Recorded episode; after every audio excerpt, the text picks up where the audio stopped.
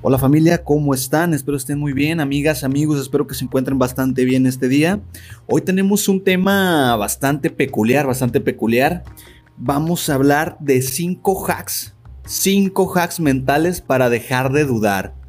Obviamente esto de dudar yo lo voy a aterrizar en varios aspectos. Se puede utilizar al momento de estar entrenando, al momento de mi vida cotidiana. O sea, esto tiene un trasfondo más grande allá del entrenamiento, ¿va?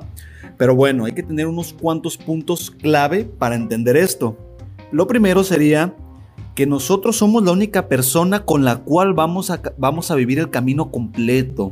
Nosotros mismos estamos para nosotros mismos.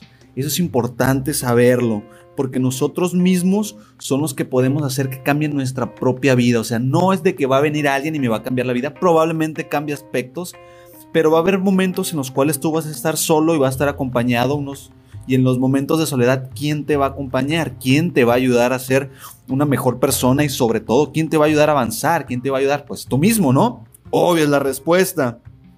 Entonces, las dudas generalmente nacen de nosotros por carencias, porque tenemos miedo a que pase algo, tenemos dudas, pero antes de esto hay que tener en cuenta bien por qué estamos dudando. Regularmente la falta de información es una clave por la cual empezamos a dudar.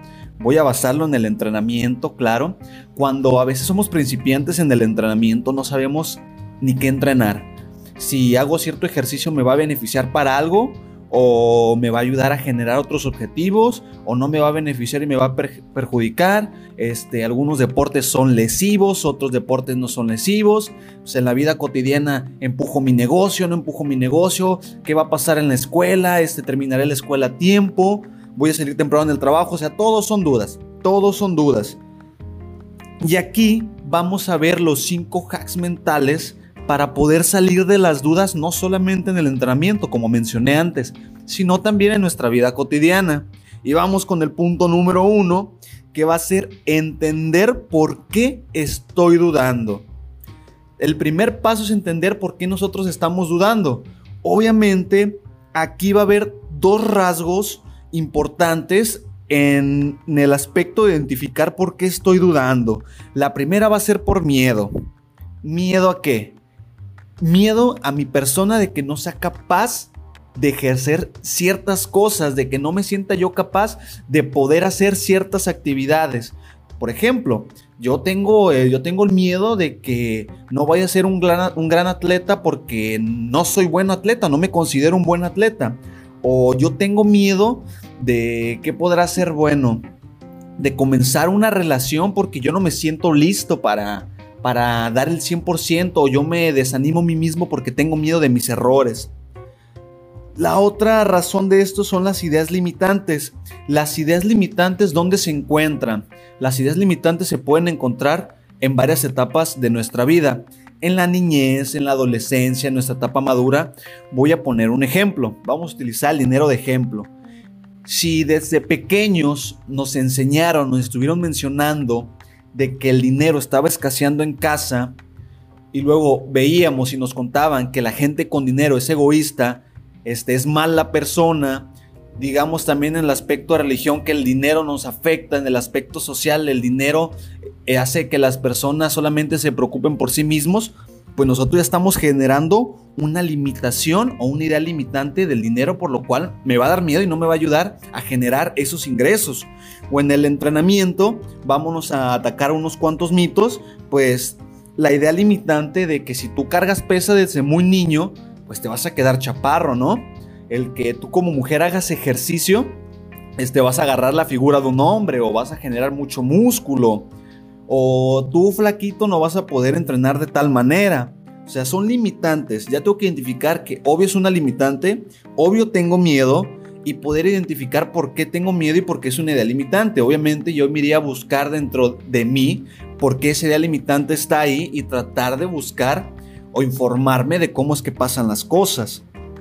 De ahí, vámonos al punto número dos, que va a ser concentrarme en el presente.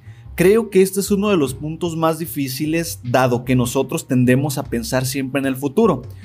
Por ejemplo, ¿qué voy a desayunar? mañana, qué voy a comer, qué voy a cenar, qué voy a hacer al rato, mis tareas, mis trabajos, qué voy a entrenar al rato.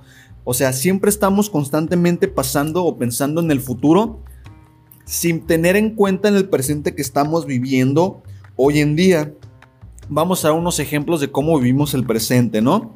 Por ejemplo, como cuando estamos viendo una película, cuando vemos una película que nos gusta mucho, nos concentramos tanto en la película que no estamos pensando qué va a pasar después de la película o durante la película, sino que en ese momento nos ponemos a ver y disfrutamos el presente de la película.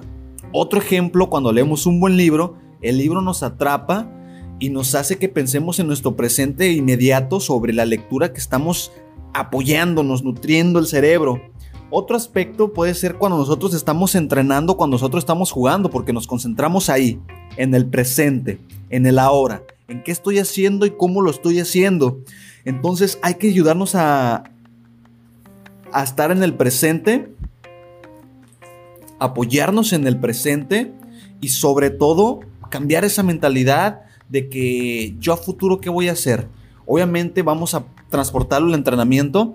Si nosotros, yo no me baso en el presente como de cómo hacer mis back squat bien, una sentadilla frontal, o hacer cierto ejercicio, correr cierta distancia, nadar cierta distancia, jugar cierto partido, y me pongo a pensar en el futuro, no sabemos lo que pueda pasar dentro del futuro. O sea, es cosa que nosotros no nos... Sí podemos tener unos aspectos para poder modificarlo, pero no está al 100% de nosotros. Siempre va a haber aspectos fuera de nosotros que pueden hacer que ese presente o ese futuro cambien. El punto número 3 de este hack mental va a ser dejar de compararnos. Todos como personas cometemos ese error, el compararnos con otra persona. ¿Por qué? A veces por excusarnos, a veces por el miedo que nos sentimos inferiores, nos sentimos bastante inferiores y empezamos a compararnos o simplemente por el hecho de que somos personas sociables que nacemos en una sociedad y que buscamos permanecer o pertenecer en un grupo social específico con personas específicas. Y en ese aspecto nosotros empezamos a compararnos, pues vamos con un ejemplo así rapidísimo, ¿no? Vámonos cuando éramos niños, nos transportamos cuando éramos niños y llegamos con nuestra mamá y le decíamos, ¿sabes qué? Saqué un 8, pero mi amigo tal sacó un 7, o sea, nos comparamos de tal manera. Vámonos a la parte del entrenamiento, a la parte del ejercicio. Entrenamientos acerca de la duda.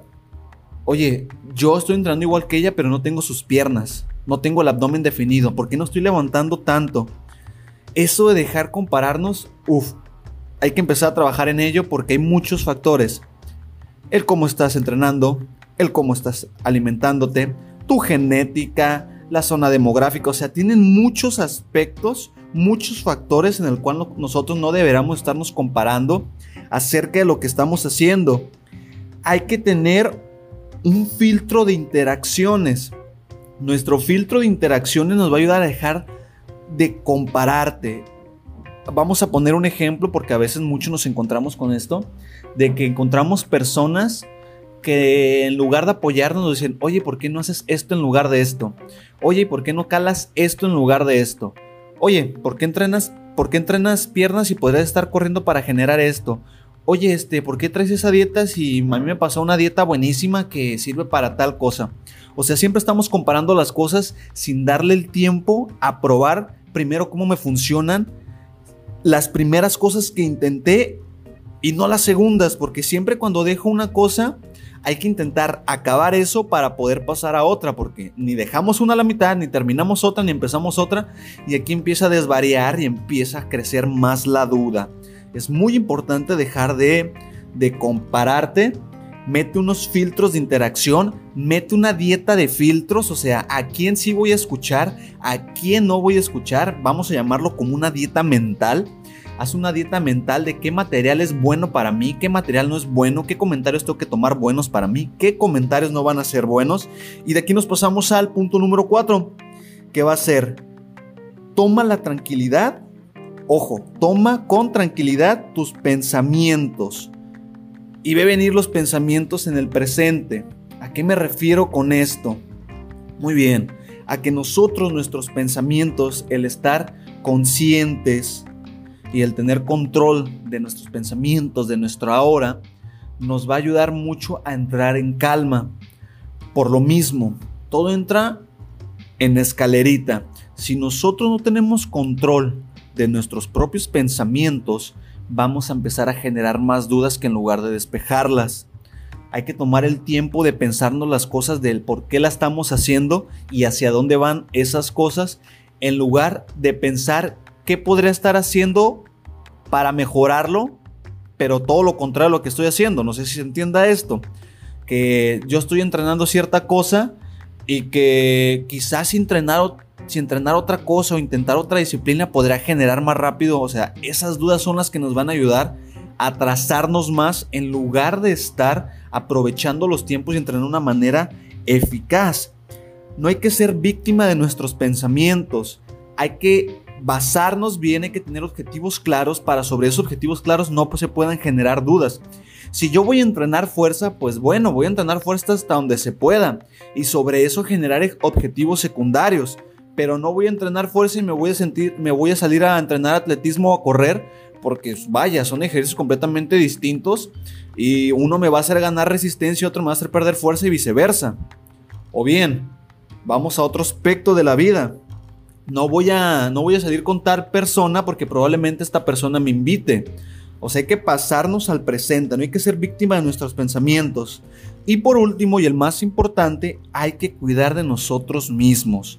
El que tú cuides de ti mismo te va a ayudar a avanzar muchísimo. Obviamente estos pasos hay que ponerlos en práctica. No digo que va a ser de la noche a la mañana y los vas a perfeccionar. Incluso a mí me cuesta trabajo y a veces avanzo uno o dos y retrocedo. Pero porque sí es el ser humano. Hay que cometer ciertos errores para poder aprender de ellos y no volver a cometerlos. Cuida de ti mismo, cuida tu salud mental, por favor, entrenas ejercicio, cuida tu salud, cuida a tus seres queridos, apóyalos y por qué no, pasa este podcast a una persona que necesite dejar de dudar o que quiera dejar de dudar y tú puedas apoyarlo con esto. Con esto acabamos este podcast, muchachones, muchachonas, y nos vemos hasta el siguiente.